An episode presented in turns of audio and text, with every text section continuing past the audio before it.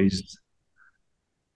Meine Damen, meine Herren, verehrte Hörerinnen und Hörer, Frank Förster und ich freuen uns, Sie zur aktuellen Ausgabe der Golfschau zu begrüßen. Wie Sie bemerken können, ist diese Sendung einmal mehr auf Deutsch. Auch und gerade, weil unser heutiger Gast mit Fug und Recht als die Golfstimme unserer Sprache bezeichnet werden kann. Ja, auch von mir an Sie alle, ähm, von Tasmanien nach Grönland, vom Steinbock zum Krebs, von der Prince Edward Insel bis nach Spitzbergen. Einen wunderschönen. Ähm, vielen Dank, Umberto Eco, für diese Intro, denn unser heutiger Gast braucht keine Introduction. Ähm, wir kennen ihn, Sie kennen ihn und ganz Deutschland kennt wenigstens seine Stimme. Ein fünfminütiges Salben ist heute nicht erforderlich, wie wir das normalerweise machen. Ähm, er ist äh, der bei weitem beliebteste Golf-Kommentator bei Sky Deutschland und ein Golfschau All-Star. Herzlich willkommen, Gregor Biernat. Hallo, ihr beiden. Schön mal wieder dabei zu sein. Ich freue mich. Super. Unglaublich schön, Frank. Unglaublich. Ja, danke. Kurz, kurz und knackig, so wie ich. Unglaublich schön. Ähm, so wie meine Drives. Ähm, ja, lieber Gregor, schön, dass du wieder dabei bist. Ähm, es ist ja schon vor, vor etwas mehr als zwei Jahren, ähm, als wir zusammen mit dem Michael Herklatz in unserer Genießer-Episode das Unmögliche möglich gemacht haben und Champagner mit Zigarren gepaart haben. Ähm, bist du Zigarrenraucher geworden jetzt seitdem? Ähm, ich habe es mir fast eher wieder ein bisschen abgewöhnt. Ich habe früher mit meinem, meinem Vater irgendwie immer mal so ein Zigärchen geraucht, ähm, die wir dann aus Spanien mitgebracht haben. Aber ich war nie großartiger Zigarrenraucher und äh, ich muss gestehen, mir, mir, mir tötet es echt immer so ein bisschen den, den Geschmack ab. Also wenn ich irgendwie mal so, so drei, vier Züge von einer ordentlichen Zigarre genommen habe, dann schmecke ich danach gar nichts mehr. Und da muss ich auch gestehen, ich fürchte Zigarre und Champagner. Wir hatten das ja irgendwie so ein bisschen gehofft, dass das eventuell was wird. In meinen Augen ganz schwieriges Thema. Ist ein schwieriges Thema, aber ähm, ihr beiden habt das super gemacht. Und ich denke, über Champagner werden wir heute bestimmt auch noch ähm, ein bisschen reden später. Aber lass uns doch damit anfangen, was ganz Golf Deutschland zurzeit bewegt. Und das ist deine Zukunft am Mikro ähm, bei Sky. Ähm, wie schaut es äh, damit aus und ähm, wie ist das gesamte Kommentatorenteam für die ähm, Saison 2023 aufgestellt? Ja, es war ja alles äh, gegen Ende des letzten Jahres noch so ein bisschen, ähm, so ein bisschen offen. Die PGA Tour Rechte haben wir, meine ich, noch, noch zwei Jahre. Ähm, die DP World Tour, das stand echt äh, so ein bisschen, ein bisschen auf der Kippe aus ganz unterschiedlichen Gründen. Und dann hat man sich aber doch geeinigt. Ähm, und jetzt laufen auch die DP World Tour Rechte bei Sky noch zwei Jahre, inklusive der nächsten zwei Ryder Cups. Und wie gesagt, PGA Tour auch. Wir haben die Majors. Es ist mittlerweile ja nur noch ein WGC-Turnier. Das ist dieses Matchplay in Austin. Das ist noch dabei. Wir haben ähm, die Ladies European Tour haben wir ähm, im Programm. Die, die Turniere, es werden ja nicht alle gecovert äh, von der Ladies European Tour, ähm, die das Jahr aber stattfinden, aber die, die ähm, produziert werden, die haben wir auch im Programm. PGA Tour Champions hier und da mit Shaker Langer und Co. und diverse, diverse Magazine, die ich eigentlich auch mal ganz spannend finde, so von der Challenge Tour mal zu gucken, wer da so nachkommt und so. Und das werden dann, ähm, wie immer, Adrian äh, Irek, jetzt neu im Team, die, also seit diesem Jahr ist der Florian Fritsch und ich den großen Teil kommentatorisch übernehmen. Ja, ja man, wir konnten ja im Golfmagazin Ende Dezember ähm, lesen, dass ähm, äh, Sky Deutschland die Übertragungsrechte mit der DP World Tour bis 42, 20, 42, 24 verlängert ähm, hatte und mit dem Portfolio, wie du halt gesagt hast, ist auch der, der Rider in Roma. Ähm, verhandelt Sky Deutschland unabhängig von Sky Sports mit der European Tour?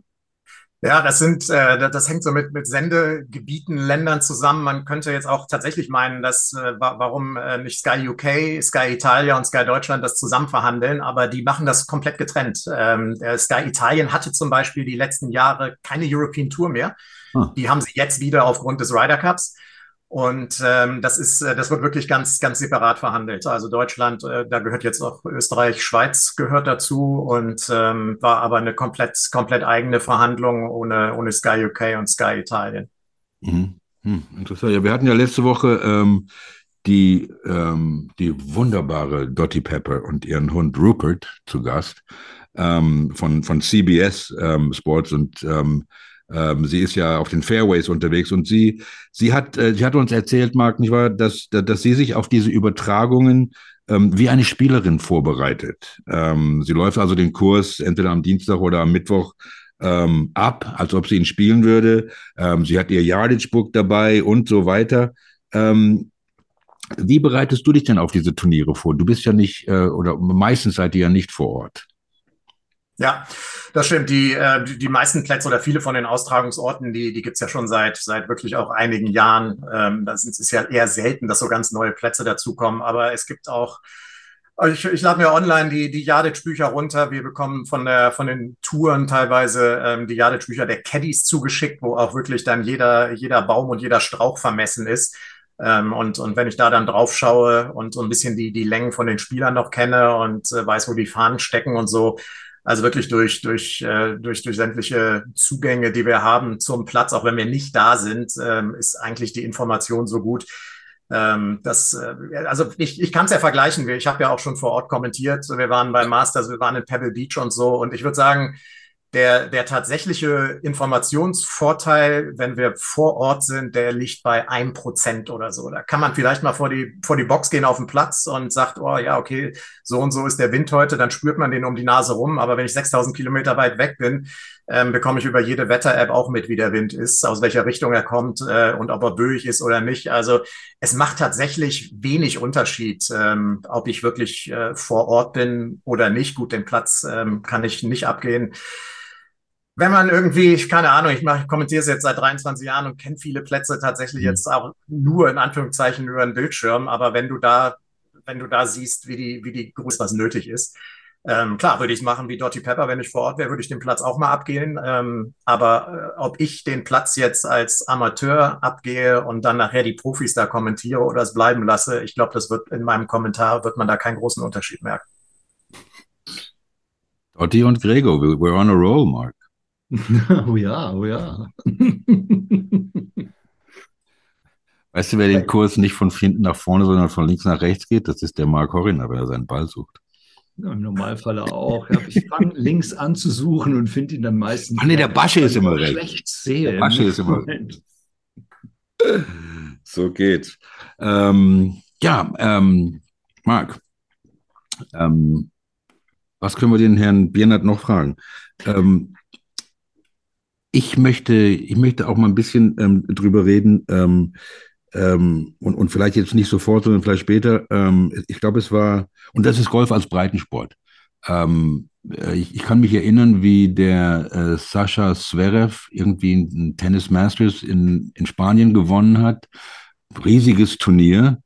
Ähm, und er hat da, er hat sich äh, aufgeregt, zu Recht denke ich, dass in der Pressekonferenz danach keine Frage auf Deutsch gestellt wurde. Ähm, dass die sich also da nicht für interessiert haben. Und ähm, ich meine, wir sprechen ja oft drüber, nicht Golf, Breitensport hier und da und oh, alle müssen Leute mitbringen und so weiter. Ich habe mal, ich habe mal Breitensport, ähm, die Definition von Breitensport äh, mir angeguckt.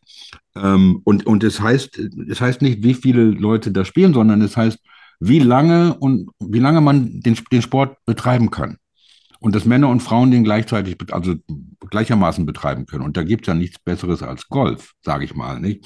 Ähm, wir haben jetzt die Handball-WM im Fernsehen und ich meine, Handball hat gerade ziemlich genau so viel Spieler in Deutschland wie, wie Golfer. Es gibt ungefähr 720.000 Handballspieler und 670.000 ähm, äh, äh, Golfer.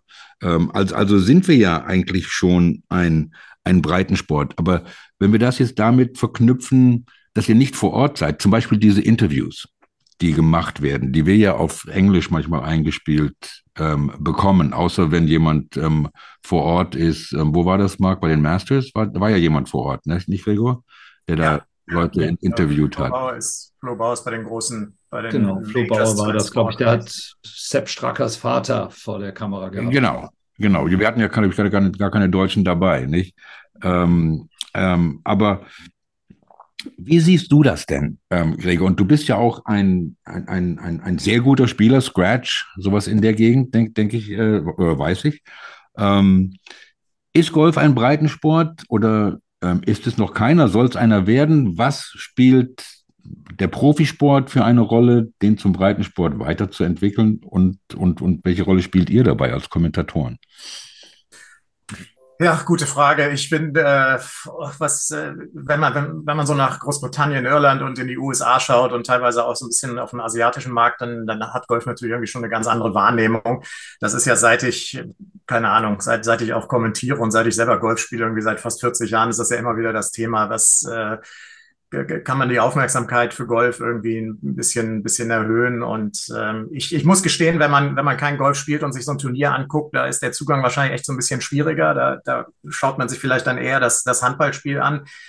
Ich sehe es in Deutschland nicht, dass es wirklich mal ein Breitensport wird, was helfen kann. Äh, auch vielleicht für noch ein paar mehr Sky-Abonnenten ist natürlich, dass wir jetzt so viel so viel Deutsche zum Beispiel auf der DP World Tour haben wie nie zuvor. Und wenn dann der ein oder andere mal gewinnt, auf der anderen Seite Bernhard Langer äh, gewinnt irgendwie jedes Jahr auf der PGA Tour Champions und es äh, interessiert in Deutschland irgendwie auch keinen. Also was, was das Thema angeht, eventuell, keine Ahnung, noch ein paar hunderttausend Leute mehr für, für Golf zu begeistern, da bin ich eher so ein Ticken desillusioniert, weil irgendwie so der, der gemeine Deutsche ist einfach so, so in Schubladen verhaftet und ich glaube, das Image des Golfsports. Das wird auch in 20 Jahren immer noch das sein, dass es vor 20 Jahren war, auch wenn es vielleicht so ein bisschen sich jetzt langsam aufweicht. Aber ähm, es ist, ist immer noch so, die, die, die Golfer sind so, so in ihrer eigenen kleinen, vermeintlich reichen Welt irgendwie und es ist so ein bisschen snobby. Ähm, da, da müsste sich schon, schon wirklich einiges tun. Von, von mir aus gerne auch echt mal ein bisschen über, über Klamotten, Etikette und sowas. Ähm, da, da fand ich es ja schon ganz, ganz nett, die Jungs in Südafrika bei den letzten Turnieren noch mal in Bermudas rumlaufen zu sehen. Bei 40 Grad macht sowas ja auch Sinn. Und dann, dann wird man, dann kommt, kommt man, würde ich sagen, so, ein so ein bisschen mehr auf so, ein, auf so eine ja, auf so, eine, auf so ein Breitensport-Level vielleicht. Also wenn, wenn ich natürlich irgendwie die, die Leute dann ähm, völlig Jahreszeiten untypisch oder Temperatur untypisch irgendwie in ihren langen Sachen rumlaufen sehe und so als Jugendlicher äh, würde ich mir auch denken, mein Gott, ey, ist das jetzt irgendwie also schon, schon ein bisschen, schon ein bisschen spießig. Also ich glaube, man kann so ein paar Sachen, ein paar Sachen ändern ähm, und, äh, und, und eventuell noch ein paar mehr Leute zum, zum Golfspielen bekommen. Aber es wird einfach äh, nie, nie so ein, so ein Breitensport werden. Also ich glaube ich nicht dran in den nächsten Jahrzehnten, wie es das jetzt in, in Großbritannien oder, oder in den USA ist da hängen wir einfach irgendwie noch, noch weit hinterher. Hängt auch ja mit der Möglichkeit zusammen, wie man, wie man mit Golf in Berührung kommt. Ähm, in anderen Ländern, ähm, da kräht kein Mensch nach irgendeinem Clubausweis, da zahlst du deine 20 Dollar oder in Südafrika oder so und spielst, äh, spielst deine Runde. Das ist natürlich, die ganzen sämtliche Zugänge sind in Deutschland ja auch irgendwie viel komplizierter und das äh, sind die Golfclubs ja teilweise auch einfach selber schuld. Ähm, und von daher ja, also Breitensport in, aus, aus meiner Sicht eher nein. Ja, ich glaube, dass wir dir absolut recht geben müssen. Es sind einfach die Hürden viel zu groß. Auch wenn es in der Zwischenzeit Top Golf und Top Tracer und, und verschiedene andere Versuche gibt, das Ganze etwas neuer, moderner, jugendlicher aufzubauen, auch wenn viele Clubs versuchen, mit Wochenendangeboten, mit 6 und 69 Euro Green äh, ähm, Platzreifekurse die Leute auf die Anlage zu locken. Es ist einfach auch, äh, es gibt einfach zu viele Hürden. Es, äh, ob das jetzt die, die, die Lage der Clubs ist, ähm, äh, ob es die Parkplatzsituation ist, wo man sich schon zum Teil auch dann wegen seines Jetters vielleicht schämt, weil da nur Mercedes rumstehen oder ob es, äh, ob es vielleicht auch daran liegt, dass der Sport ja nicht wirklich ganz einfach zu erlernen ist. Also ich versuche das jetzt seit 20 Jahren und, und kann es immer noch nicht und ähm, weiß, dass es den meisten Leuten so gibt, äh, geht. Ähm, ich sehe allerdings schon auch äh, eine gewisse Bewegung. Ich glaube, die Pandemie hat uns da ganz gut getan. Man wird halt schauen müssen, wie weit das ähm, nachhaltig ist, was da passiert. Ja? Aber ich glaube nicht, dass wir wirklich das Zeug dazu haben, es zum Breitensport zu machen in Deutschland. Da gebe ich dir absolut recht. Und die Frage ist natürlich auch nach der Rolle der Medien in dem ganzen Kontext. Also äh, du sagst natürlich, es ist nicht wirklich spannend, äh, Golf zu schauen, wenn man kein Golf spielt. Ich weiß noch, dass ich, als ich groß, äh, als ich aufgewachsen bin in Großbritannien, über äh, zei zeigte die BBC ab Mittwochabend bis Sonntagabend ausschließlich Golf während der Open. Also es gibt vormittags BBC One, nachmittags BBC Two ähm, und das ging einfach fast eine, eine, eine, eine Dreiviertelwoche. War nichts anderes als Peter Alice im Fernsehen zu hören und, und, und, und, und Golf. Ähm, man kann natürlich auch den Sport bewusst ignorieren. Also man kann ihn auch tatsächlich so erzählen, als wäre er langweilig. Also ich, ich weiß, also selbst wenn ein Deutscher gewinnt, ist es kaum äh, eine, eine Meldung wert. Also ich, ich kann mich noch erinnern, glaube ich, dass wir Keimer mal gesehen haben, als er die Open gewonnen hat, die US Open gewonnen hat. Ähm, da wurde sein Putt gezeigt für ganze fünf, fünf Sekunden während der Tagesthemen, wenn ich mich nicht täusche. Das ja. kann gut sein, ja. Das war dann aber auch das letzte Mal, dass ein deutscher Golfer außerhalb von Sky zu sehen war. Ja. Ich glaube, das war tatsächlich so, ja. ja. Ähm, und das ist natürlich extrem problematisch. Ähm, wobei auch die Tour da wahrscheinlich Probleme äh, äh mitgestaltet, weil wenn man ausschließlich 72 Lochturniere ähm, Wochen, äh, jede Woche äh, abfeiert, ist es nicht wirklich spannend. Also nicht mal für mich. Und ich bin begeisterter Golfschauer. Mhm. Ja, man kann sich natürlich die Wochenenden einfach, äh, einfach rauspicken und die dann schauen. Man muss natürlich das Turnier jetzt nicht von, von der ersten bis zur, bis zur letzten Runde sozusagen konsumieren. Ähm, aber ja, Thema Medien. Ähm, ich, wir sind natürlich aber auch, ähm, was, was, was Sport in der deutschen Medienlandschaft angeht, das ist irgendwie schon auch recht eingeschränkt dafür, dass wir jetzt nicht so eine ganz unsportliche Nation sind. Aber du kriegst ja von Volleyball und Hockey oder sowas kriegt man ja irgendwie auch nichts mit. Es auch dreht sich ja einfach alles immer nur um Fußball. Und jetzt ähm, für ein paar Wochen ist es Wintersport. Ähm, aber ansonsten äh, werden ja andere Sportarten auch irgendwie kaum live gezeigt, außer dann halt mal die Handball. WM oder so, aber selbst, selbst bei einer Eishockey-WM musst du ja irgendwie auch schon, schon zusehen, dass du die irgendwo zu sehen bekommst. Ja, ja. Ähm, ja ist, das ist schade. Es, es, ich weiß nicht, ob es die Leute wirklich nicht, ähm, nicht interessiert oder ob die Medien auch irgendwie überhaupt keine Lust haben, mal ein bisschen mehr in, in andere Sportarten zu gehen und warum, warum nicht auch mal ähm, in, in den Golfbereich. Und wenn du ich meine, da, da, da, werden, da werden Millionen die ganze Zeit ausgespielt. Da kann man ja ähm, theoretisch auch mal am Sonntag äh, oder, oder am Montagabend oder irgendwo so, ein so ein Einminüter machen von den, von den verschiedenen Turnieren, die weltweit stattgefunden haben.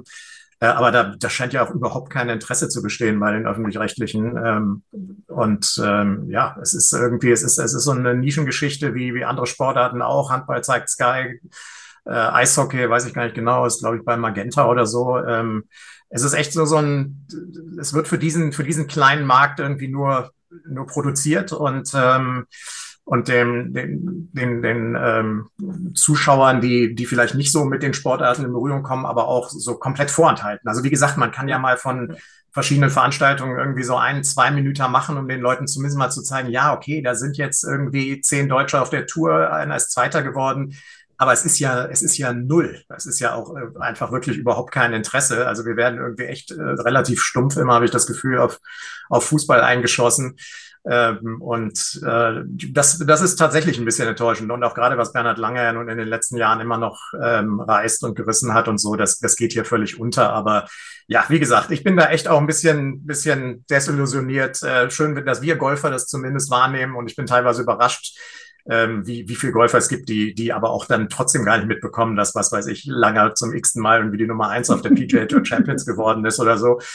Ähm, ich bin sowieso überrascht, dass verhältnismäßig wenig Golfer auch tatsächlich Sky haben. Ich, ich bin der Meinung, jeder, jeder zweite Golfer muss eigentlich Sky haben und sich die Turniere angucken, weil ich, äh, ich will doch in meinem Sport, also wenn ich Eishockey spielen würde, dann hätte ich Magenta. Wenn ich Handball spielen würde, würde ich mir doch angucken, wie es richtig funktioniert, würde mir die Profis angucken. Aber ich bin immer wieder überrascht, wie, wie viel Leute doch Golf spielen ähm, und, ähm, und das im Fernsehen irgendwie nicht sehen wollen. Ich weiß nicht, weil sie vielleicht ein bisschen Angst davor haben, äh, zu sehen, wie es wirklich geht und wie wenig man selber das kann. Aber da bin ich auch immer ein bisschen überrascht. Aber es scheint nicht nur ein deutsches Problem zu sein. Also ich habe jetzt äh, äh, aus Amerika gehört, dass die, ähm, die diese Champions-Geschichte äh, auf Hawaii, Entschuldigung, mir fällt gerade der Name des Turniers nicht mehr ein. Frank Tournament Champions. of Champions. Genau, ähm, dass dort die, äh, das Feld unglaublich stark war, ähm, aber die Zuschauer offensichtlich wegbleiben. Ähm, mhm. vielleicht haben die Leute auch zu viel Golf. Jetzt aber ganz kurze Frage, äh, um es zu konkretisieren. Kannst du mir sagen, wie viele Leute, weil Frank und ich fragen uns diese, stellen uns diese Frage, wie viele Leute gucken eigentlich Sky Golf-Übertragungen? Ja, das ist, äh, das ist, es darf, es, es äh, wird so nicht kommuniziert, weil das äh, geht so in die Datenschutzecke rein, weil es, weil es eben Pay-TV ist. Ähm, ah, okay. Mittlerweile gibt's äh, gibt's Möglichkeiten, das zu messen. Also Masters und, und Ryder Cup dann mit mit sämtlichen Klicks und Online-Livestreams und so äh, geht's bei den ganz großen Turnieren echt so in quasi so einen sechsstelligen Bereich. Äh, aber wenn du mit Mauritius Open am Donnerstag um 12 Uhr schaust, dann sind es vielleicht ein paar tausend Decoder, die an sind. Ähm, es sind bei den größeren Turnieren vielleicht ein paar Zehntausend, aber das ist wirklich, das ist geschätzt und ähm, da, da, kann ich überhaupt keine genauen Angaben machen, weil ich sie selber nicht weiß und ähm, weil, weil sie so auch gar nicht kommuniziert werden, werden dürfen aufgrund der. Aber es ist natürlich auch interessant als, als jemand, der was zu vermitteln hat, als jemand, der, der erzählt, als jemand, der ein Publikum hat, ein Publikum bedient, ein, eine, eine Vorstellung von seinem Publikum hat, als Künstler quasi ja auch. Und das ist man ja, ja auch als Kommentator quasi ins Leere hineinzusprechen, nicht zu wissen, wie, der, wie, wie, wie viele Leute da sind, nicht zu wissen, wie die das finden. Also natürlich kriegst du wahrscheinlich Hörerbriefe, nee, Hörerbriefe heißen, das sind Zuschauerzuschriften vielleicht oder WhatsApps oder sonst was. Aber es ist schon interessant, dass ihr da auch nicht wirklich Bescheid wisst. Ne? Es ist wie nee, so ein ähm, ja, Sprechen in der Echokammer. Ja, ja, ja. Das, ähm, ich, ich bin dann manchmal auch über mich selbst überrascht, dass ich da so vor mich hinschnatter, wenn ich nachts Hawaii kommentiere und weiß, dass morgens um drei Uhr eventuell echt nur ein paar hundert Leute dabei sind, die entweder gerade nach Hause kommen oder was, wie auch immer. Da, da da darf man sich dann auch echt gar keine Gedanken darüber machen. Also ob das jetzt, äh, ob das jetzt 100, 500 oder 50.000 sind ähm, und vielleicht dann noch ein paar mehr beim Ryder Cup oder so. Wenn du da anfängst drüber nachzudenken, dann lässt du wahrscheinlich irgendwann auch bei den, bei den Sendungen, wo du das Gefühl hast, äh, dass statistisch gesehen da jetzt nicht so wahnsinnig viel zuschauen, dann lässt ja irgendwie die Leistung da. Also ich, ich kommentiere einfach immer ähm, als, äh, als, als würde ich. Der Saal und wenn es nur fünf wären, äh, auch für die fünf Leute, die zahlen, äh, muss man eine ordentliche Arbeit abliefern. Ähm, aber ich muss sagen, ich gehe bei, bei Finalrunden ähm, am Wochenende einfach mal von, äh, von, von fünfstelligen Zuschauerzahlen aus. Ich weiß nicht, wie, da, da würde ich schon sagen, dass das, äh, dass das ganz realistisch ist. Und das ist ja, das ist ja schon einiges. Ich meine, man muss es nicht mit Fußball vergleichen. Aber wenn jetzt irgendwie, keine Ahnung, 10, 15.000 und bei größeren Turnieren mal 25 oder 30.000 oder irgendwie sowas zuschauen, ähm, ist ja, kommentierst du für ein, für ein kleines Fußballstadion, ähm, das ist doch auch schon eine ganz nette Zahl. Ja, in, in den USA ist es ja auch so, dass die, die, die erste und zweite Runde ist ja auch nicht auf den, auf, auf CBS oder NBC oder Fox Sports, die sind dann auf USA oder ESPN oder, oder auf, die, auf den kleineren ähm, Kanälen und, und gerade das in Hawaii, also ähm, ich kann mich dran erinnern, denn ich habe ja jahrzehntelang in den USA Golf geschaut. Ähm, Hawaii guckt keiner. Das fängt an mit dem West Coast Swing. Das ist ja jetzt, ja. haben wir auch mit Dotti drüber gesprochen, Marc, ähm, die sich ja jetzt erstmal da vorbereitet auf den West Coast Swing. Dann geht's richtig los mit Riviera und Pebble Beach und so weiter, nicht? Dann gucken die Leute. Und das ist dann auch mehr ähm, ähm, eine Routine, die Golf, die Golfer haben. Die spielen samstags morgens und samstags morgens ihre Runde. Dann essen sie im Club oder was, dann gehen sie nach Hause, dann legen sie sich auf die Couch und schalten um, was weiß ich, um 16 Uhr den Fernseher ein und gucken das Golf. Das ist nur Routine. Und dann die Hälfte schläft sowieso davor, vom Fernseher, die das sich anschauen. Ähm, und und, und die, die, diese Routine haben die Menschen halt nicht hier. Ja, und ich verstehe auch, dass es unheimlich schwer ist, jemanden, der kein Golf spielt, dafür zu überhaupt zu, zu motivieren, das zu schauen. Ähm, aber wir haben ja andere Sachen. Wir haben ja Top Golf und alles solche Sachen ähm, die jetzt Growing the Game geht ja äh, weiter und äh, weiter. Ähm, die Masters habt ihr ja auch. Ich, ich wollte mal ganz kurz hier was reinschieben, ähm, bevor ich es vergesse. Wer gewinnt die Masters? Gregor, Marc und ich. Tipps, bitte, meine Herren. Ein Namen. Ein Namen. Anybody. Will Salatoris. Salatoris. Marc? Rahm. Ah, fuck. Ach, das ist ja jetzt feige. Also, ich habe ich hab mir noch eine Frage für, äh, zu Rahmen für dich, also nachher. Dann, dann nehme ich, nehm ich Rory. Du hattest Rahmen auf deiner Liste? Ja. Ich ja, together we, are, together we are unbeatable. Beide nehmen wir Rahmen. Wir beide sind beide gut. Du würdest Rory nehmen? Na, ich weiß es nicht. Ich habe keine Ahnung. Ich würde vielleicht Speed nehmen. Ich habe keine Ahnung. Justin Thomas. Also ich würde Justin Speed gerne sehen. Ich würde es gerne sehen, dass Speed gewinnt, weil ich den Jungen unglaublich gerne spielen sehe. Also ich habe hatte das Vergnügen, ihn mal live zu sehen. Das ist einfach wirklich so Shotmaker, so wie Dot hier auch sagt. Das ist wirklich jemand, oder Justin Thomas, die, die beiden, das sind echte Spieler, die würde ich wirklich ja. gerne auch gewinnen sehen dort. Ja.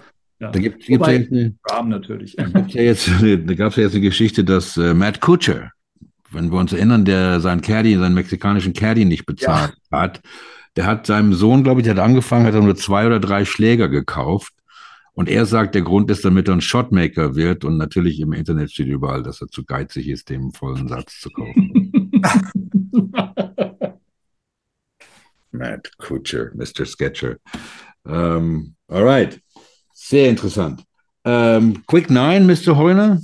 Um, ready when you are. Oh, I'm already always ready to listen. Und vor allen Dingen, Herr Biernert hat ja, äh, da gab es die Quick Nine ja noch nicht, als er das letzte Mal da war. Ähm, deswegen freue ich mich also besonders. Neuen, ja, deswegen freue ich mich besonders, ähm, ja. dass er jetzt hier auch auf dem Hot Seat ist. Dann ready. Ein paar Fragen, über die sich Frank immer ganz besonders freut. Äh, ein paar Antworten, über die wir uns beide immer gemeinsam freuen. Die schnell neun. Niemals schnell, niemals neun. Ähm, das Spiel ist bekannt, zumindest dir nicht, aber den äh, vielen, vielen, vielen, vielen unserer vielen Zuhörer und Hörerinnen. ähm, ja, wir machen Qualitätsarbeit, auch wenn wir. Auf jeden Fall. Ein, ein, ein Podcast, genau wie eine gute Golfübertragung, darf nicht an der Hörerzahl oder an der Zuschauerzahl gemessen werden. Weder Nein, gemessen noch. Da, da wird die Qualität nicht dran gemessen. okay. Ja, du kennst sie alle, du hast unselig, äh, unselige äh, Schwünge und auch unzählige Schwünge gesehen. Gelochte Putts aus 20 bis 40 Metern, fantastische Chips aus jeder Lage, Bombenabschläge, Sandsaves und lasergesteuerte Eisen. Gibt es einen Schlag, der sich in deiner Erinnerung so eingebrannt hat, dass du ihn quasi als den besten aller Zeiten bezeichnen würdest?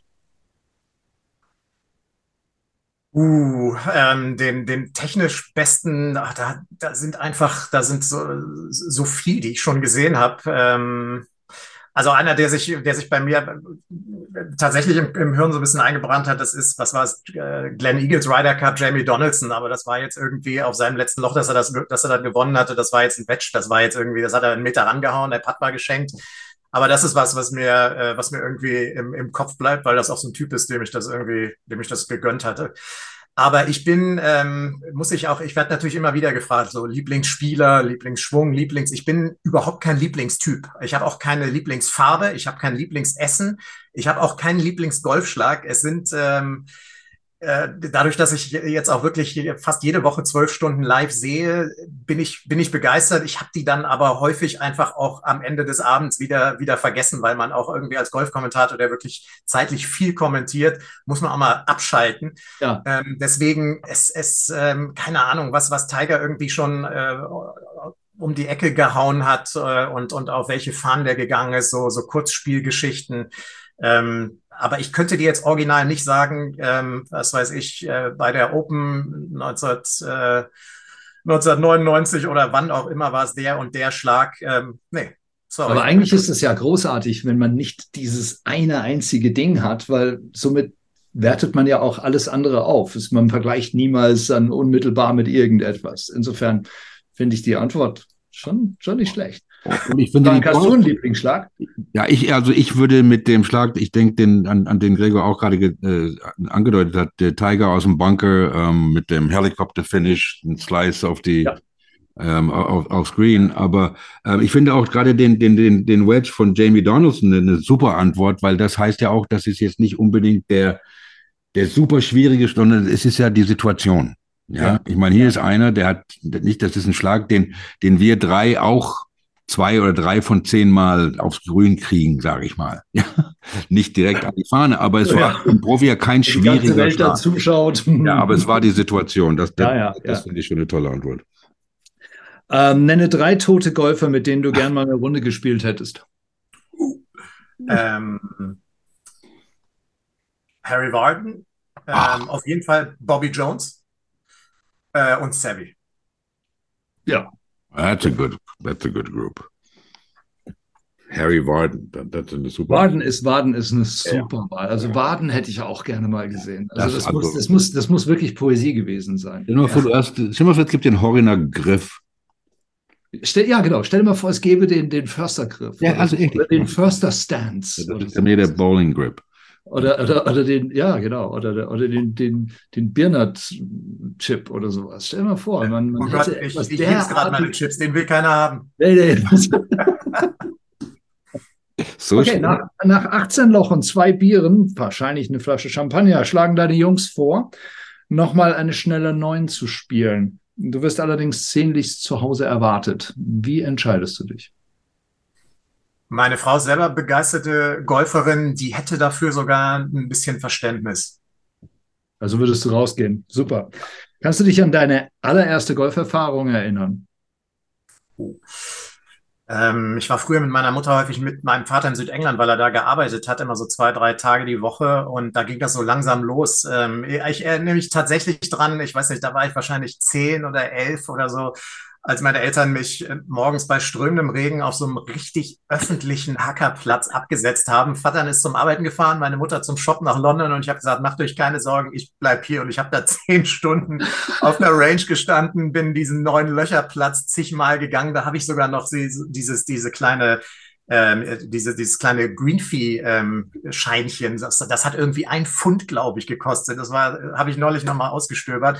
Das ist tatsächlich eine meiner ersten ähm, Golferfahrungen, wo ich einfach so angefixt war und so begeistert und äh, nass bis auf die Klammunterhose am Abend und äh, aber irgendwie völlig, äh, völlig in mir ruhend und äh, begeistert und abends, glaube ich, dann auch um sieben eingeschlafen. Aber das war so Süd Südengland, Golf in Südengland ähm, ist, das sind so meine, meine ersten Erinnerungen. Da ging es für mich eigentlich auch los. Weißt du genau, weißt du noch, wo das war? Äh, oder ist es irgendwie. Ja, äh, also in Guildford hatte mein Vater gearbeitet, Escott die Gegend, ähm, Walton und Thames waren wir. Ähm, aber welcher Platz das genau war, nee, das, dafür ist tatsächlich äh, mit fast 40 Jahren zu lange her.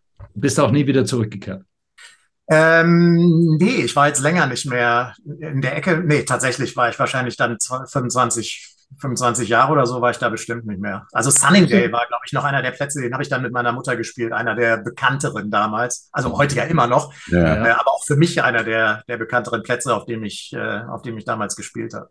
Das, wäre doch ein Urlaub, in search of the nine-hole course. Oder? Ja, das, ich wollte es gerade sagen, das, das, hat, das hat wirklich so, so, das hat so Story-Quality. Also du schickst uns bitte ein Bild, wenn du dann jetzt dem nächsten Sommer wahrscheinlich dahin fährst und diesen Platz suchst. Ja. Ähm, oh ja. Oh. Bitte ergänze die folgenden Aussagen so schnell und spontan wie möglich. Golf spielen ist. Großartig. Golf schauen ist. Noch großartiger. Golf kommentieren ist. Äh, ein Segen.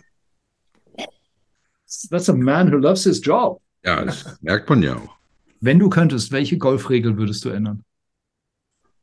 Äh, uh, ich weiß gar nicht, Droppen im Bunker, ist das, ist das? Das ist schon noch so, nicht? Droppen, also ich würde legen im Bunker. Äh, Droppen im Bunker finde ich völlig unfair. Das ist total fies, ne? Wenn du dann im Wasser liegst ja. und du kannst dann direkt in die Matsche rein, äh, rein droppen. Genau. Es ist ja durch die, durch das kniehohe Droppen ist es nicht mehr ganz so wild wie aus Schulterhöhe dann früher, ja. aber ich würde im, im Bunker ist man prinzipiell irgendwie eher gestraft genug. Also das, das fand ich, das fand ich immer völlig überflüssig. Ich würde im Bunker legen.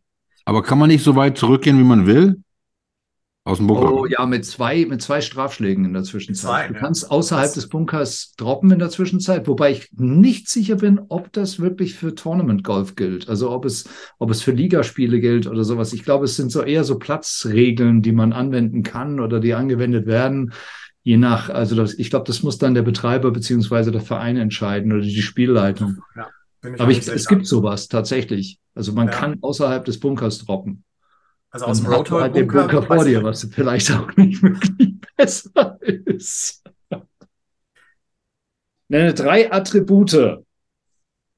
Deutsche Golfzuschauer sind. Oh Gott. Oh, das sind meine, das sind meine Kunden. Oh. Beschreibe mir okay, deine Kunden. Ich verweigere, ich verweigere die Aussage.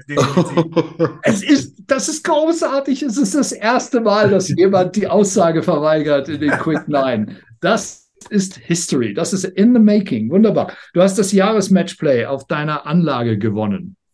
Gehen wir mal davon aus, okay? Du feierst in einer Karaoke-Bar.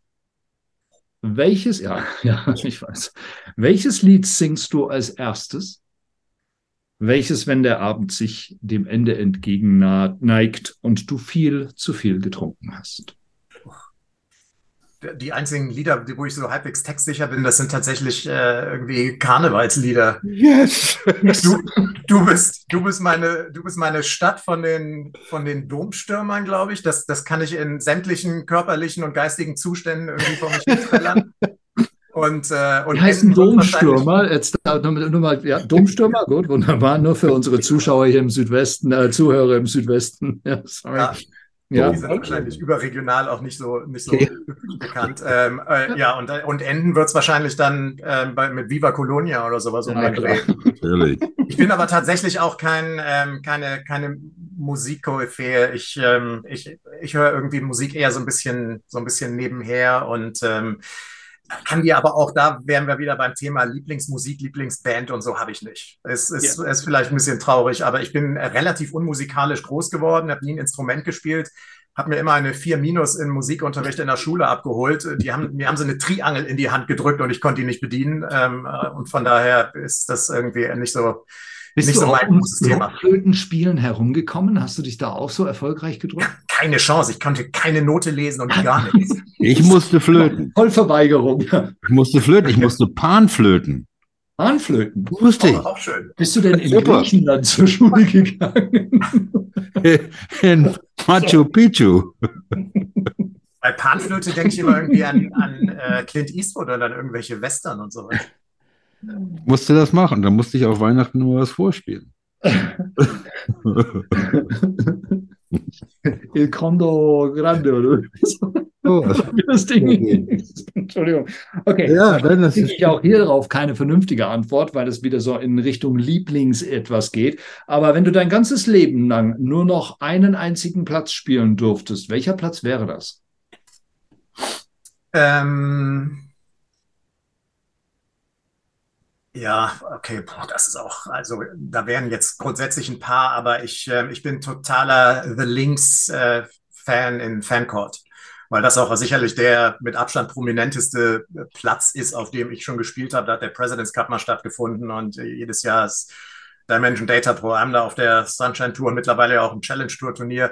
Äh, den den finde ich, ähm, da habe ich schon wirklich von bis gespielt. Von Ende 70 an dem Tag, wo alles lief, äh, bis knapp unter 100 äh, und das alles mit einem einstelligen Handicap. Also der, der zerlegt dich so richtig, wenn du die Bälle nicht, äh, nicht gerade aushaust. Und den finde ich eine, den finde ich eine Riesenherausforderung. Und der macht einfach, äh, der macht richtig Spaß. Gary Player Platz, wenn ich mich nicht täusche. Ja. Ich habe den auch mal gespielt mit einem, das war unsere Südafrika-Reise. Äh, ich glaube, da hatte ich so ein Handicap von um die 30 oder irgend sowas. Und apropos zerlegen, ja, also mein Caddy, der fragte dann meine Frau irgendwann mal, ob sie noch Bälle in ihrem Bag hatte. Das oh ja, das geht schnell. Ne? Ja, aber ein toller Platz. Toller Platz. Ein bisschen künstlich, wie ich finde. Also ich finde den so ein bisschen so in, in die Landschaft gesetzt, aber äh, äh ja, wirklich ziemlich geile Anlage auch. Ähm, Okay, was war die schlimmste Runde deines Lebens? Spielend oder von der Begleitung oder was auch immer. Also schlimm können ja Runden aus verschiedensten Gründen sein. Ja. Boah, da waren, keine Ahnung, da waren viel, dass ich das auch irgendwie noch mehr zu Herzen genommen habe, so in der Jugend, wenn ich dann irgendwie mal mit, was weiß ich, Handicap 4 eine 89 oder so gespielt habe, da bin ich dann teilweise schon echt ziemlich geknickt vom Platz gekommen. Aber auch da die ultimativ schlimmste Runde, ähm, ja, ich habe ich hab The Links, glaube ich, mal ähm, die, die ersten neun Paar gespielt, was irgendwie echt für mich sehr stark war. Und dann fing es irgendwie ein bisschen an zu regnen. Und die zweiten neun habe ich, glaube ich, 15 übergespielt. Äh, da, war ich, da war ich danach im Clubhaus irgendwie auch not amused. Ja. Aber es ging ja um nichts und das ist ja das Schöne bei uns. Ich meine, keine Ahnung, früher habe ich es anders gesehen, da war ich verbissener, aber wir, wir spielen, um irgendwie einen, schönen Tag in der Natur zu verbringen, bestenfalls noch mit ein paar netten Freunden und so. Ähm, von daher habe ich das auch nie dann lange an mich rangelassen, so dass ich jetzt im Nachhinein sagen könnte, boah, das war, das war echt übel. Da trinkt man dann irgendwie einen Kölsch nach einer Scheißrunde und auch wenn man mal Leute in, in der Gruppe hatte, die vielleicht nicht so der, der Burner waren, aber dann ist es auch eigentlich recht schnell wieder abgehakt. Ja, es ist halt auch nur ein Spiel, auch wenn es mehr ist. Ne? Ja. Warst du temperamentvoll als Jugend, guter Jugendlicher? Oh Gott, yo. Also meine Schläger sind manchmal weiter geflogen als die Bälle uh. vorher. Ich bin auch schon in, in irgendeinen kleinen Teich hinterher gestiefelt, bei fünf Grad draußen, äh, lange Hose ausgezogen und stand bis, bis zur Hüfte im, äh, im eiskalten Wasser, um meinen Putter da wieder rauszufischen, weil ich mir dann auch danach überlegt habe, es ist irgendwie blöd, so ganz ohne Putter. Ja, ich war echt, äh, also ich äh, würde heute ungern mit mir vor 30 Jahren Golf spielen. Also du warst angry, wütend, verbissen. Ja. Wo hast du denn dein Golf gespielt damals? Wo warst du denn da zu Hause? Äh, Burg Konradsheim. Der Platz wurde oh. damals gebaut, das ist südlich von Köln in Erftstadt, ähm, als wir, ja, als das gerade so ein bisschen losging mit, äh, mit Golf bei mir. Ich hatte, also meine ersten Sportarten waren Hockey und Tennis. Und dann haben sie den Golfplatz da gebaut und ähm, das war zu der Zeit auch noch ähm, ja, verhältnismäßig preiswert. Das war ja schon irgendwie so in den, in den 80ern war Golfen vielleicht ja dann doch alles in allem nochmal im Verhältnis ein bisschen, bisschen teurer als hier und da heutzutage. Und das war, das war finanzierbar für, für meine Eltern und für mich. Und ähm, genau, und da, da habe ich mit dem, da habe ich mit dem Golfen angefangen, hatte einen ganz tollen ersten, ersten ähm, Golflehrer mit Holger Ranf, der leider auch nicht mehr lebt. Ähm, und der hat mir, der hat mir so ein bisschen den, den alten klassischen Golfschwung beigebracht und vor allem auch Etikette. Ähm, das habe ich dann hier und da nicht ganz so ernst genommen bei meinen kleinen Wutausbrüchen. Aber ähm, er hat auf jeden Fall ähm, mir wirklich eingeimpft, äh, dass man auch, also dass so, so irgendwie Fuschen, Schummeln äh, so gar nicht geht. Und dafür habe ich auch tatsächlich äh, äh, überhaupt kein Verständnis. Und das ist was, ähm, was ich auch wirklich nie gemacht habe. Äh, da bin ich eigentlich auch ganz, ganz stolz drauf. Äh, ich kann zugeben, dass ich mich äh, auf dem Golfplatz äh, nicht immer besonders toll verhalten habe, wenn ich mal ein bisschen lauter geworden bin oder mal der Schläger geflogen ist oder so. Aber, ähm, ge Aber es wurde nie ein Paar aufgeschrieben, wenn es ein Bogie war. Ja, oh Gott, ja, das ist ja völlig undenkbar. Ja. ja. Ähm, wenn, die Pfleger, wenn die Schläger geflogen sind, äh, Tomahawk oder Helikopter? Ähm, Tomahawk, also ja, schon, schon so, ja. Ich, ich also schon, Ziel, schon zielgerichtet, ja. Ja, Super. ja, ja die, die habe ich dann nach äh, irgendwie 30 Metern wieder eingesammelt, wenn sie im Boden gesteckt haben. Äh, du wirst lachen, du hast gerade eine der nächsten Fragen, die auch ganz schnell beantwortet werden sollen, vorweggenommen. Ähm, also jemals einen Schläger geschmissen, da haben wir jetzt auch ausgiebig drüber gesprochen. Bier auf dem Golfplatz. Oh ja, auch schöne, schöne Erfahrung. Ich habe einen, einen alten Golfkumpel in, in Konradsheim, ähm, das war ein Schulkamerad von mir, und mit dem habe ich einmal im Jahr so ein, so ein kleines Bier-Event gemacht. Das heißt, wir, wir haben uns zum Golfplatz fahren lassen und ähm, es war Pflicht, auf neun Löchern auf jeder Bahn eine Dose zu trinken. Und, oh Gott. Ähm, wir haben das dann aber auch gleich richtig ernst gemeint und haben, glaube ich, so halb Liter Kanister genommen. Ähm, das heißt, du hast nach drei Löchern hast du schon mal anderthalb Liter Bier getrunken. Es endete wirklich singend. Wir sind mit den Trolleys durch die Bunker gelaufen, haben wie die kleinen Mädchen vor uns hingekichert und ähm, haben es dann, teilweise haben wir dann auf der Acht oder so die Bälle irgendwie nur noch nach vorne geworfen und das Bier ausgekippt. Also das war wirklich, wir, wir haben das für uns gemacht, auch zu einer Zeit, wo, wo kaum andere auf dem Golfplatz waren, aber das war so, das haben wir einmal im Jahr gemacht und das haben wir auch ein paar Jahre wiederholt.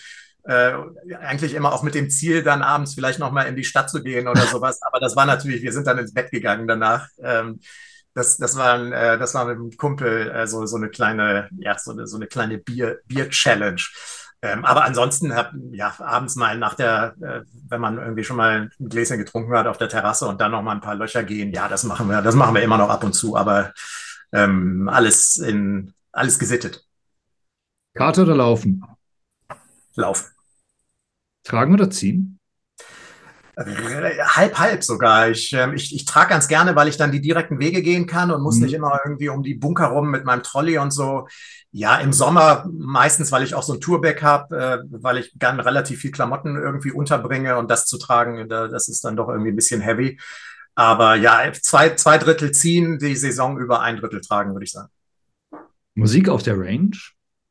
Nee, bin ich noch, äh, nee, ich, äh, ich brauche meine, das würde mich irgendwie ein bisschen, ein bisschen ablenken. Ich muss, ähm, mhm. ich äh, brauche meine Sinne irgendwie konzentriert, ohne dass ich ein Gedudel im Ohr habe. Ja, also du, du, du, kannst, kannst nicht nachvollziehen, dass Leute dann mit den Ohrstöpseln dastehen und, und, und sich da beim, beim Putten, um nochmal irgendwie, also aus Profisicht, äh, um nochmal, wenn, wenn die Leute, auch die Zuschauer vielleicht ums Puttinggrün so, so dicht dran stehen, um, um wirklich so in seiner eigenen Welt zu sein, da könnte ich es mir vorstellen. Aber so eine Range-Session mit Kopfhörern wäre jetzt nichts für mich, aber ich verstehe das, ähm, dass, dass die Jungs das machen und ähm, oder der, der eine oder andere. Ich glaube, da gibt es genauso Profis, die sagen, das ist, kommt für sie gar nicht in Frage. Ja. Das ist irgendwie was, äh, das, das, das, das muss man können, mögen oder, oder eben nicht. Und bei mir ist es so, ich mag es eher nicht. Frank, kannst du das? Ich kann, also ich, ich, also mit diesen Ohrstöpseln kann ich es auch nicht. Ich meine, wenn da irgendwas läuft im Hintergrund, das stört mich nicht, aber wenn ja. ich, also mit Ohrending drin kann ich nicht. Ja, also, also selbst Patten nicht. Also, also ich kann es auch nicht. Ich bin da irgendwie nicht in der Lage, da mich zu konzentrieren. Also sowieso schwer genug, das Spiel. Ich bin halt schon ein wenig älter. Ja, das glaube ich wahrscheinlich. Matchplay oder Zählspiel? Zählspiel. Oh. Ja, hey. ich bin, das ging auch, das ist, das ist tatsächlich was, was so ein bisschen an mir vorübergegangen ist. Ich finde, äh, ich fand Matchplay, außer jetzt irgendwie mal Ryder Cup, noch nie besonders sexy und damit stehe ich ja relativ allein auf weiter ja. Flur, weil ich, ähm, ich habe immer, ich spiele immer gegen den Golfplatz und nicht gegen den unter Umständen übermächtigen oder eher schwachen Gegner. Ich finde, ähm, wenn du ein Matchplay Match gewonnen hast, dann heißt das nicht danach, dass du gut Golf gespielt hast, sondern es kann sein, dass du äh, durchschnittlich gespielt hast und dein Gegner aber noch schlechter war. Und ähm, ich will einfach, äh, ich will gegen einen gegen den Golfplatz spielen und nicht gegen den Gegner. Beim Tennis spiele ich gegen den Gegner logischerweise, ja. aber Golf war für mich immer ein Spiel mit oder äh, eher gegen den Golfplatz, aber nie gegen einen One-on-One-Gegner auch gegen sich selbst noch ein bisschen. Ne? Äh, und davon mal ganz abgesehen, klar, der, der größte Gegner. Das heißt aber, du kannst, du kannst wahrscheinlich auch ganz gut alleine auf dem Platz raus, wenn es, wenn es so ist. Also du hast kein ja. Problem, irgendwie deine, deine neun Loch alleine zu gehen und, und äh, Mache ich total gerne ab und zu ähm, abschalten, eben nicht reden, nicht quatschen, wirklich ge Natur genießen, ähm, hier und da mal einen Schlag wiederholen, ein bisschen trainieren. Also ich kann, ich kann sehr gut neun Löcher alleine gehen. Ich kann auch 18 alleine gehen. Gegen den Platz kann man doch nicht gewinnen. nee, das ist äh, jetzt, jetzt, wo du es sagst, stimmt. Ich sollte mir mal andere Ziele setzen. Nee, ich war, ich war aber auch immer einer, der wollte mit sich selbst äh, zufrieden sein. Ähm, ja. Deswegen ist mir auch bei, bei Turnieren immer äh, die, die Platzierung war für mich war für mich gar nicht wichtig. Wenn ich Zehnter mhm. werde und habe eine 72 gespielt und ähm, und kann mir selber sagen, äh, eigentlich war das heute echt in Ordnung und ich werde damit eben nur Zehnter, dann, dann bin ich damit völlig fein. Ich habe früher zum Beispiel in Konradsheim Clubmeisterschaften gewonnen, da habe ich mein Handicap nicht annähernd gespielt über drei Runden, hatte echt einen Hals danach und die Leute haben mir zum Clubmeister gratuliert, was ich nie verstehen konnte, äh, beziehungsweise was ich nie so wahrhaben wollte. Weil es geht mir darum, halbwegs mit mir selber und mit meiner Runde zufrieden zu sein. Ähm, und ähm, ja, deswegen bin ich ähm, ja, bin ich, bin ich da irgendwie auch so, so ein bisschen, bisschen anders als, als die, die sagen, sie spielen Turnier, um, um zu gewinnen. Das, das habe ich so irgendwie gar nicht so richtig. Weil das hast du ja nicht mehr selbst in der Hand bei, ja. bei 150 anderen, die eventuell so ein großes Turnier mitspielen oder 100 oder so. Ich kann nicht mehr machen, als mein Golf zu spielen. Und wenn das am Ende für mich zufriedenstellend war und ich werde 25. Da ist das völlig in Ordnung. Also Golf als Selbsterkenntnis viel eher als. Ähm Ir irgendwie schon, ja, ja, ja. Ist das noch dein Heimatclub? Nee, äh, nee, länger nicht mehr. In der Zwischenzeit hatte ich, hatte ich diverse andere, andere Clubs und jetzt bin ich in, äh, im Marienburger Golfclub. Das ist im, äh, im Kölner Süden, kleiner neun Löcherplatz, ähm, ganz, ganz gemütlich im Grüngürtel gelegen und mit dem Fahrrad von uns zu Hause in knapp zehn Minuten erreichbar. Das ist, äh, das ist für mich ein richtiger Luxus, nachdem ich äh, ja früher viele Jahre wirklich immer auch eine Stunde im Auto gesessen habe, hin und zurück um zum Golfen zu fahren. Großartiger Platz. Also ein großartiger Platz. Bernhard von Limburger Design, wenn ich mich nicht täusche. Ja. Und leider halt, weil die Nazis dann eine Autobahn außenrum gebaut haben, dann doch etwas laut an der einen oder anderen Stelle. Aber ja. unglaublich, unglaublich, geschichtsträchtig und ich glaube kaum einen, einen Ort, den ich mehr mit britischem Golf verbinden würde in, in, im Kölner Umraum als, als dort, weil es, es fühlt sich wirklich an wie ein englischer Club, finde ich. Ja, ist auch so. Und das, das, das Clubhaus dann irgendwie ein voran. Genau, ähm, und genau. der Platz ist jetzt auch äh, ein bisschen umgebaut worden. Wir haben ah. neue, neue T-Boxen hinten dazu bekommen. Es sind ein paar Bunker verschwunden worden und die, die ganzen Grünlandschaften sind neu gemacht worden. Also es ist echt nochmal richtig aufgewertet ja. worden. Die kompletten Fairways äh, wurden wurden abgeschält, äh, weil die auch tendenziell immer eher ein bisschen weicher waren. Jetzt sind sie ja. mehr, mehr Sand, sandlastig und ähm, also der, der Platz äh, ist, ist nochmal noch mal echt äh, interessanter und, und spannender geworden, ohne so das, das, die ursprüngliche Philosophie irgendwie über den Haufen zu werfen. Also äh, das haben sie wirklich ähm, richtig, richtig gut hinbekommen. Der Christian da gibt es ein paar sehr, sehr schöne klassische Löcher, wenn ich mich recht erinnere. Ich, ich, bin mir nicht ganz sicher, es gibt ein paar, drei ganz in der Nähe vom, vom Clubhaus schlägt man da ja. ab. Das fand ich immer wirklich furchteinflößend und bringt gute Spieler hervor der Platz. Also die Jungs spielen auch Bundesliga, glaube ich, oder sind sie im letzten Jahr abgestiegen? Ich weiß ja, nicht. wieder abgestiegen. Es, es geht ja. immer so ein bisschen rauf und runter. Also ja. du kannst dann mit, was weiß ich, St. Leon Roth und den, den großen Clubs Mannheim und so dann nicht, nicht so ganz nachhaltig mithalten, aber es ist immer rauf, runter, rauf, runter. Ja. So wie, wie eine ganze Zeit lang auch beim FC. Kölner, die Kölner Sport gehen. wir wissen, wir wissen, der Kölner liebt den FC dann, wenn er in der zweiten Liga ist. Ja, genau. Um, damit man wieder aufsteigen kann. Ne? Herrlich. Ähm, das waren die Quick Nine. Ich würde gerne äh, eine einzige Frage noch mal anschließen, weil, weil mich das sehr, sehr beschäftigt. Aber es ist so, so Frank auch, glaube ich, ähm, im Zusammenhang mit der Lift-Tour. Also ich will jetzt nicht wieder über Geld und Saudi-Geld und so sprechen, aber es ist im Zusammenhang mit der Lift-Tour ist mir persönlich etwas aufgefallen, nämlich, dass ich den einen oder anderen Golfer, der dort jetzt spielt, wirklich vermisse. Also ich vermisse Phil Mickelson zum Beispiel. Ich habe das Gefühl, mhm. die, die Golfwelt ist ärmer jetzt, da Phil Mickelson nicht mehr in der PGA äh, mitmischt. Und ich vermisse auch Bryson DeChambeau und ich vermisse auch diesen Streit oder diesen Beef, den er mit Bruce Köpker hatte. Ähm, jetzt sind aber die Jungs quasi fast verschwunden. Also die sind ja irgendwie völlig verschwunden. Und obwohl ihre Turniere kostenfrei auf YouTube zu sehen sind. Dass man kann Live Tour gucken, vielleicht viel einfacher sogar noch als bei Sky. Ja, weil muss man sich vielleicht irgendwie bei einem Freund einhacken oder irgendwie ein Passwort geben lassen oder bei Wow irgendwas oder einfach mit Decoder kaufen. Und niemand guckt. Keiner scheint sich dafür zu interessieren. Obwohl diese Superstars alle weg sind, obwohl die alle dort zu finden wären. Warum eigentlich? Ich kenne die, ich kenne die Quoten gar nicht. Was, ich weiß gar nicht, was die so, was, was die so für YouTube-Klicks gehabt haben bei den letzten Turnieren weltweit. Das ist 20, 20 bis 50.000 sowas in der Gegend. Okay, das weltweit ist natürlich gar nichts. Ja. Das ist ja, das ist erschreckend wenig. Ja, ich glaube, dass viele schon so ein bisschen auf diesem traditionelleren Trip sind und irgendwie so die, die Tour, klar, wegen des Geldes, wegen der, wegen der Saudi-Herkunft und so, mal so prinzipiell boykottieren. Ähm, ich, für mich ist es auch noch relativ uninteressant, weil ich, ich, ich stehe halt auch so ein bisschen auf so die, die Turniere, die man so kennt und so ein bisschen Historie und sowas. Aber Gott, Startups haben nun mal irgendwie keine Historie. Von daher, das, das sieht in 20 Jahren sieht es vielleicht anders aus. Ähm, aber für mich bräuchte es diese Tour auch nicht so richtig. Ich finde die, ich, ich kommentiere total gerne die DP World Tour. Ich mag die, ich mag die Spieler, auch wenn es jetzt nicht die, noch nicht die Superstars sind. Ich mag die Plätze mag die ganze Geschichte die von der PGA Tour mal ganz abgesehen. Ich persönlich brauche im Moment diese Lift-Tour so nicht. Ähm, ich, ich würde jetzt auch so ein DJ und so, ich bin nie großer DJ-Fan gewesen und ich bin auch kein Brooks Köpker-Fan und auch kein Deschambeau-Fan. Äh, aber irgendwie fehlen sie, fehlen sie ja. schon so ein bisschen. Das, ähm, das, das, das muss ich, muss ich auch ähm, äh, zugeben. Mal gucken, vielleicht spielen sie die größeren Turniere ja, wenn dann die ersten Gerichtsurteile irgendwie ähm, gefällt wurden, äh, bei, den, bei den größeren Turnieren auch auf der PGA Tour wieder. Äh, ich weiß gar nicht, das ist, scheint ja irgendwie alles noch recht offen zu sein. Aber ja, ähm, es ist nicht so, dass ich ein Turnier kommentiere oder mir angucke und sage, boah, jetzt, jetzt fehlt mir der und der. Du hast halt 150 andere Jungs, die irgendwie geiles Golf spielen im Bild. Aber wenn man mal so drüber nachdenkt, ähm, ja, die, die ich gerade genannt habe, ähm, oder irgendwie auch von mir aus ein Stanson oder so, das sind, das sind Jungs, die natürlich jetzt auch schon seit zehn Jahren plus oder 15 plus oder sowas so den, den, den Profi-Golfmarkt bedient haben und äh, ihre Airtime hatten und ja auch spektakulär spielen.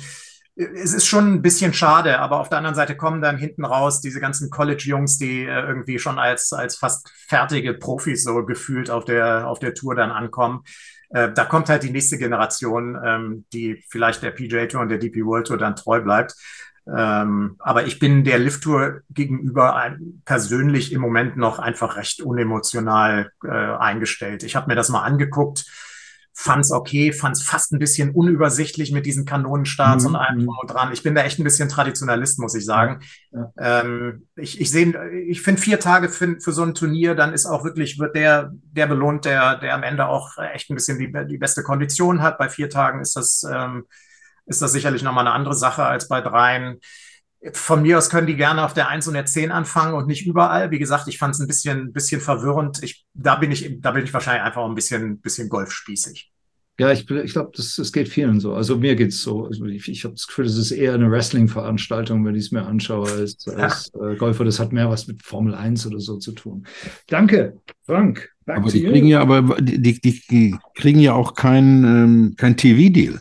Ich meine, Fox hat Nein gesagt, Apple TV, die, die kriegen es ja nicht auf die Beine, das irgendwie woanders zu zeigen, selbst umsonst. Das, das, das ist schon, ähm, ähm, interessant. Ich meine, natürlich ein Ryder Cup ohne DJ und Cap, das ist natürlich, wird natürlich schon was anderes sein, wenn sie die nicht spielen lassen. Die, die spielen ja jetzt alle auf dem Asian Tour Event, glaube ich, in Saudi-Arabien, der jetzt, mhm. der jetzt ansteht. Da spielen sie ja wirklich alle mit von Mickelson, nicht die ganzen, ganzen Live-Jungs spielen da mit.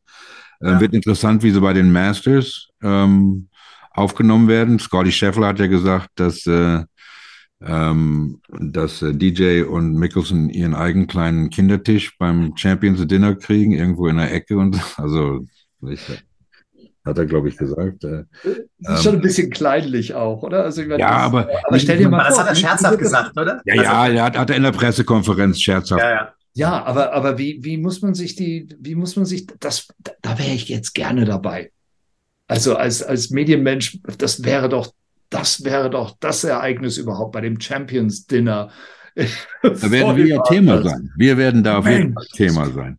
Was ähm, Himmels Willen wird da besprochen werden, wenn die einen da sitzen und die anderen da hinten in der Ecke? Das wird sie. Ja, wir werden sicherlich Thema sein. Wir haben ja mehrere Jungs. Aber, aber die, die, die PGA Tour hatte es ja auch gerade auf die Reihe gekriegt, diese ganze dieses ganze Storytelling mit Heroes und Villains und da gab es den Kepka und Deschambeau, kleinen Dingens und so weiter. Das braucht das Spiel ja, das professionelle Spiel im Fernsehen, um halt diese Geschichten zu erzählen. Und die müssen, die sind halt jetzt nicht mehr da. Nicht? Jetzt sind ja. auf einmal alle, everybody is nice to each other und so weiter, bla bla bla.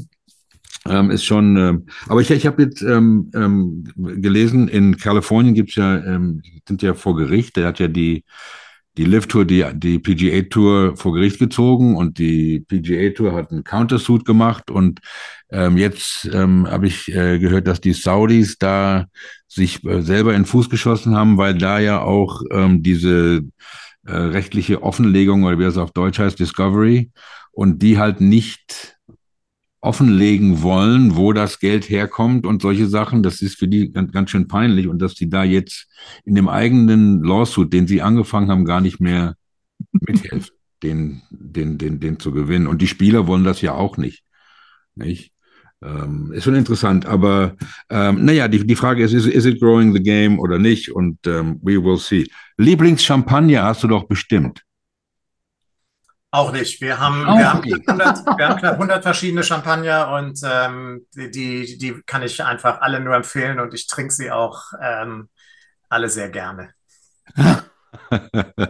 Wie oft fährst du denn in die Champagne und, und suchst neue Lieferanten aus?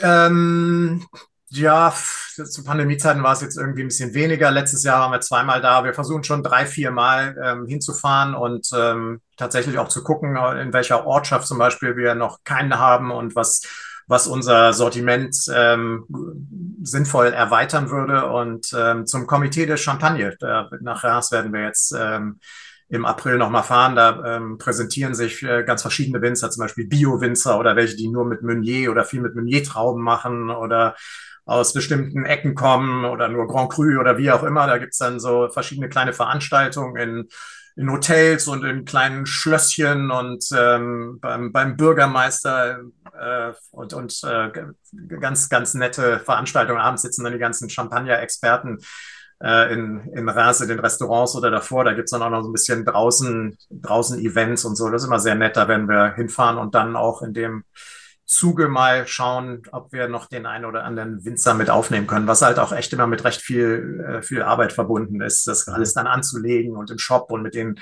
verhandeln und das ganze einkaufen. Die Logistikpreise sind, sind natürlich jetzt auch hochgegangen. Wir, äh, so eine Palette kostet jetzt irgendwie ein Drittel mehr als noch vor vor zweieinhalb Jahren oder so oder vor zwei Jahren. Ähm, ja, es ist, es ist äh, viel, viel Arbeit ähm, und noch bleibt da am Ende des Tages aber ähm, auch nicht, nicht viel übrig. Also wir, wir finanzieren Vielleicht. uns damit noch so ein bisschen unseren eigenen Konsum, sag ich mal, aber wirklich nachhaltig Geld verdienen tun wir damit noch nicht. Dafür müssten wir noch ein paar tausend Flaschen mehr im Jahr verkaufen.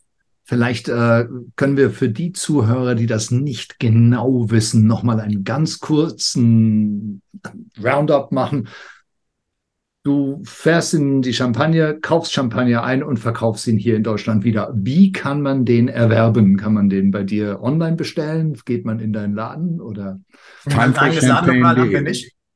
Ich äh, lustigerweise bin ich äh, ungefähr zweieinhalb Meter von im Moment so 1500 Flaschen Champagner entfernt. Ich sitze nämlich bei uns Kein im, schlechter Ort. im Keller, wo auch unser Lager ist. Ja, wir fahren. Ähm, wir sind früher, äh, kurz zusammengefasst, äh, mal in die Champagne gefahren, um die mal kennenzulernen. Das Thema Champagner ist bei uns ja irgendwie eher auf Geburtstage, Weihnachten reduziert und auch auf die großen Marken, die du im Supermarkt bekommst. Und dann, äh, als wir hingefahren sind, haben wir, sind wir zu kleinen Winzern gefahren, die ähm, die qualitativ äh, grandiose Champagner produzieren und von den Winzern gibt's 5000 und ich denke, wenn du mal in Deutschland äh, ein paar aufzählst, dann bist du bei Deutz, Wölf, Glicot, Moet und dann, dann wird's bei vielen auch schon, auch schon ein bisschen enger und es gibt 5000 kleine Winzer, äh, neben den großen, die ihren eigenen Champagner produzieren. Und äh, der ist, hat uns geschmacklich so vom Hocker gerissen. Das ist ein, ein, ganz, was ganz anderes, als wenn man jetzt den, den einfachen Champagner von einem großen Haus im Supermarkt kauft. Und dann haben wir Flaschen mitgebracht und ähm, unsere Freunde und Verwandte waren da genau unserer Meinung, haben gesagt, Mensch, da muss man mal ein bisschen mehr von mitbringen und ich hätte gern den und den. Und dann haben wir uns irgendwann vor fünf Jahren gegründet mit äh, Time for Champagne, also heißt auch die Seite timeforchampagne.de und da haben wir einen kleinen Online-Shop. Wir bieten Tastings an ähm, für, für Leute, die uns quasi buchen und ähm, dann irgendwie mal, was weiß ich, drei, vier, fünf, sechs, sieben Champagner probieren wollen. Und ähm, ja, genau, das ist, das ist so die, die Geschichte kurz zusammengefasst. Die, die Champagne ähm, ist, ist einfach ein so, so weitläufiges Gebiet und, und das Thema Champagner ist einfach so wahnsinnig viel mehr als das, was man in Deutschland kennt, weil man eben nur mal eine Flasche zu einem ganz besonderen Anlass aufmacht. Aber wenn du so einen acht, neun, zehn Jahre alt alten Champagner, der in der Flasche gereift ist, äh, irgendwie schön Pinot Noir lastig, so richtig kräftig, den, ähm, den zu einem Filetsteak ist sensationell. Ähm, und das, das wissen viele Leute einfach nicht, dass man Champagner auch ähm, zum wunderbar zum Essen nehmen kann. Die, die Franzosen machen das, machen das regelmäßig. Wer, wer Sushi mag, so ein Zero Dosage Champagner, also ohne Zuckerzusatz, so ein richtig trockener, passt zum Beispiel auch äh, sensationell zusammen. Ähm, damit kann man sich schon kulinarisch ganz gut gehen lassen und auch nicht nur als Aperitif. Und man kann sich da auch wirklich hineinfallen lassen in das Thema. Ne? So bei 5000 Winzern, die, ja. die, die, kleinsten und okay. Ähm, bei timeforchampagne.de kann man nachschauen und auch erwerben. So, wunderbar. Das musste nochmal gesagt werden. Ich wollte es auch nochmal wissen. Entschuldigung. Ja, kann man. Was denkst du, was meine Frau sagt, wenn ich eine Palette Alkohol bestelle hier? Was ist dann bei uns los? Dann ziehe ich bei dir ein, Marc. Aber nicht ohne die Palette mitzubringen. ich denke, die will ich dann wohl doch mitbringen. Äh, jetzt muss ich irgendwann. Ein, Gregor, ein Liebl dein Lieblingsturnier zu kommentieren. Hast du das? Ich hab's. Ähm, ja, ich, äh, also ich würde sagen, es sind, es sind zwei verschiedene Gesichtspunkte. Deswegen würde ich sagen, dass das Masters ist einfach immer wegen des Platzes sensationell zu kommentieren und weil es halt auch ein Turnier ist, wo ich weiß, dass äh, tatsächlich auch Freunde, die die kein Golf spielen, dass sich das Masters durchaus mal angucken. Neben dem Ryder Cup würde ich sagen, ist das Masters das, was auch viele oder die meisten Nicht-Golfer ähm, verfolgen. Und ein Turnier, was ich wegen der, wegen der Aufnahmen einfach immer wieder sensationell finde, ist unten Leopard Creek Alfred Dunhill Championship. Ich meine, da laufen 50 Zuschauer auf dem Platz rum die ganze Woche über, aber völlig egal, immer der, der Schwenk in den Krüger. Ähm, ich, ich mag das einfach. Ähm, und habe auch, hab auch, wo habe ich denn? Hab zu Weihnachten zumindest schon mal das Jadic-Buch bekommen. Oh. Denn äh, den, mm. der, der Platz steht, äh, steht auch noch auf dem, auf dem Programm. Den muss ich auf jeden Fall äh, irgendwann in, dem, in einem meiner nächsten Südafrika-Urlaube mal spielen. Aber ähm, das sind das, für mich sind solche Turniere, so Lieblingsturniere, meistens die, wo ich die, die Golfplätze großartig finde. Concessière ist einfach sensationell, wenn du dann, wenn die da hinten an dem Grün stehen und, und die Schweizer Alpen dann irgendwie im Hintergrund und so. Ähm, es ist, es ist häufig so, dass es gar nicht die top besetzten Turniere sein müssen für mich, sondern ähm, irgendwie Plätze, die ich, äh, die ich großartig finde. Hm. Ja, ist es. Ähm, und wenn jetzt, du, du fährst immer noch mit dem Zug nach München, ne? Das, das ist ja immer eine richtige Story, wie du deine, deine Frequent Railway Miles da sammelst.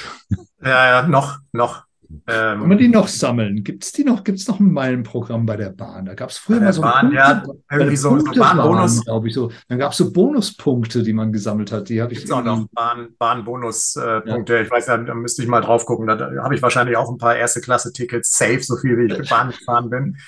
Mit, äh, ich bin früher noch recht viel geflogen. Ähm, darf man mittlerweile ja auch fast gar nicht mehr sagen, Köln, München zu fliegen, dann kommst du ja schon direkt in die, in die, die Hölle. Schublade der, der ökologischen äh, Vollverbrecher. Aber das hat sich sowieso erledigt aufgrund der Preise. Von daher bin ich zuletzt ähm, sowohl mit dem Auto gefahren ähm, als, auch, als auch mit der Bahn. Aber ähm, naja, wie gesagt, das äh, kann, sich, kann sich demnächst ändern, denn Homecom wird in allen Gebieten gepusht. Ah, there you go.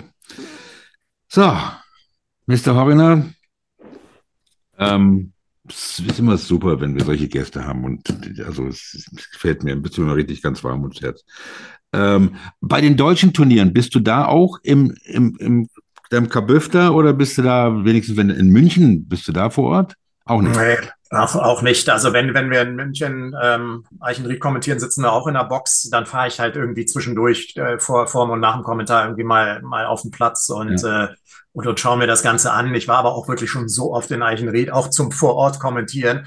Ja. Und ob ich dann ähm, mich in die Com-Box direkt neben dem Golfplatz setze oder die, ähm, die acht Kilometer noch zu Sky fahre nach Unterführung und mich da in die Com-Box setze, äh, macht dann mhm. tatsächlich auch wirklich überhaupt keinen Unterschied mehr. Deswegen auch da wird das, das Geld gespart. Das sind, das ist ähm, ganz schöner ganz schöner auch finanzieller Aufwand, äh, diese Vorortproduktion. Ich weiß, dass das früher, wenn wir beim Masters waren, das ist jetzt über 20 Jahre her, äh, mit Studio und sowas, da warst du im ganz ordentlich äh, sechsstelligen Bereich für so eine Produktion. Ja, ja. Ich finde, was, was ich halt schade finde, ist, ich verstehe das voll und ganz, weil es ist de facto ja so. Es ist ja de facto so, egal in welchem Loch du sitzt, Du musst kommentieren, vor einem Monitor sitzen, im Dunkeln, genau. schallgeschützt. Äh, was halt wirklich fehlt, ist die Unmittelbarkeit ähm, von Mitspielerinterviews, dass mal jemand in die Box kommt. Und ich glaube, das ist etwas, was dem, was dem äh, der, der Sportberichterstattung oder dem Golfberichterstattung wirklich sehr, sehr fehlt, mhm. weil es trotz des sehr, sehr qualitativ hochwertigen Programmes, es ist halt ein bisschen wie eine Konserve. Man spürt ja. halt, das, wir holen jetzt nicht Jamie Donald rein. Wir können nicht ähm, darauf warten, dass John Rahm reinkommt oder so, weil er einfach nicht da ist. Und, und das ist, glaube ich, etwas, was qualitativ schon auch so eine, so eine kleine Lücke lässt. Und ich spüre es immer wieder, wenn ich dann äh, Sky England sehe oder Sky Deutschland sehe, wenn, wenn dann einfach die Interviews in Deutschland halt nicht stattfinden, die dann in England stattfinden, ähm, weil sie dann irgendwie äh, zum Teil gar nicht dann übertragen werden. Ähm, Doch, die haben wir drin. Also wir, wir übernehmen. Immer drin? Ja, immer. Wir übernehmen das komplette World Feed und sowohl bei den PGA Tour Übertragungen als auch bei den DP World Tour Übertragungen, was ich übrigens äh, richtig nett finde, das machen sie auch seit ein paar Jahren, DP World Tour, dass sie ähm, hier die Insi Mehmet und, ähm, und, und Tim Barter äh, die On-Course-Interviews machen, die haben wir immer drin. Das ist, ist alles Bestandteil des World Feeds, was wir eins zu eins so übernehmen. Hm, das habe ich da gesehen. Hm, okay, gut.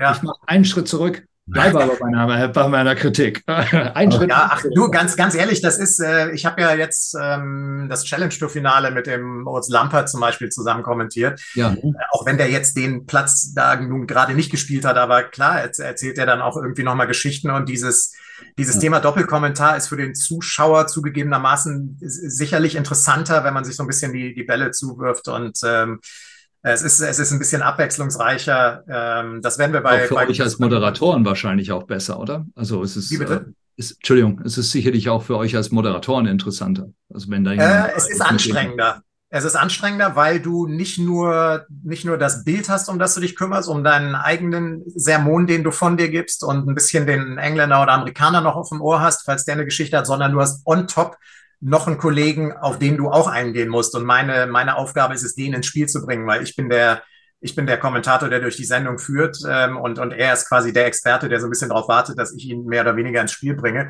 Das also das waren, wir haben ja, ja. jeweils fünf Stunden kommentiert. Das war wirklich anstrengend. Danach war ich noch mal eine Ecke platter als nach dreien alleine. Ähm, aber es ist kurz, selbst für mich als Kommentator, das hätte ich gar nicht gedacht, ist es, äh, ist es echt kurzweiliger. Ähm, die, die Zeit mhm. vergeht schneller. Ja. Und das war, das war für mich eine ganz interessante Erkenntnis. Das hat mit dem, äh, mit dem Mo Lampert wirklich äh, richtig Spaß gemacht. Wir haben viermal fünf Stunden kommentiert, ähm, was auch eher unüblich ist. Also die Amerikaner und die die Engländer und so, die, die, die wechseln sich dann ja in Teams auch mal ab. Ähm, aber da wirklich zu zweit fünf Stunden zu sitzen, äh, ist, schon, ist schon anstrengend. Aber das, äh, da haben wir auch gutes Feedback für bekommen. Und wir versuchen mal bei den großen Turnieren das so ein bisschen bei den Majors vielleicht oder so ähm, in, in die Richtung hinzubekommen, dass wir, dass wir mal einen Doppelkommentar machen. Aber bei den, bei den in Anführungszeichen normalen PGA Tour und DP World Tour Turnieren, da wird das auch in Zukunft sicherlich nicht der Fall sein. Okay. Ja, die Amis haben ja da, die haben ja einen Experten am, im 16. Grün, am 17. Grün, haben welche am ja, ja. Dann haben sie Walking Reporters, das, da, gibt's ja, das ist halt, das ist halt ganz was anderes. Ähm, auf jeden Fall ähm, hoffen wir mal, dass du bis 2035 weitermachst, wenn der Ryder Cup beim Green Eagle in Hamburg ist, beim Michael Blesch. Das wäre doch was. Hast du mal gesehen, was der da oben baut? Boah, das ist Wahnsinn. Das ja. ist Gregor. Das kannst du dir nicht vorstellen, was der Mann da macht. Ähm, aber Marc und ich, wir haben ja vor, dass wir vielleicht in München dabei sind, ähm, bei der, der BMW. Mal gucken, wie das läuft. Ähm, und dann kommen wir dich in deinem Kabüff besuchen. Trinken wir, trinken wir. Sehr gerne. Ja, zu dritt kann man zu dritt kommentieren. Wunderbar. Wir werden die Zuschauer schön berieseln. Lieber Gregor, herzlichen Dank für deine Zeit. Ähm, äh, wir freuen uns auf eine tolle Saison mit dir. Ähm, ich möchte ähm, unsere Zuschauer, unsere Zuhörer wieder mit einem Zitat in die Nacht schicken aus meinem und vielleicht aus deinem Lieblingsbuch, aus Golf in the Kingdom und meiner Lieblingsgolffrau, der Agatha McNaughton. Beim Golf riecht man das Heidekraut und das gemähte Gras, sieht die Sonne untergehen und sieht, wie seine Freunde gut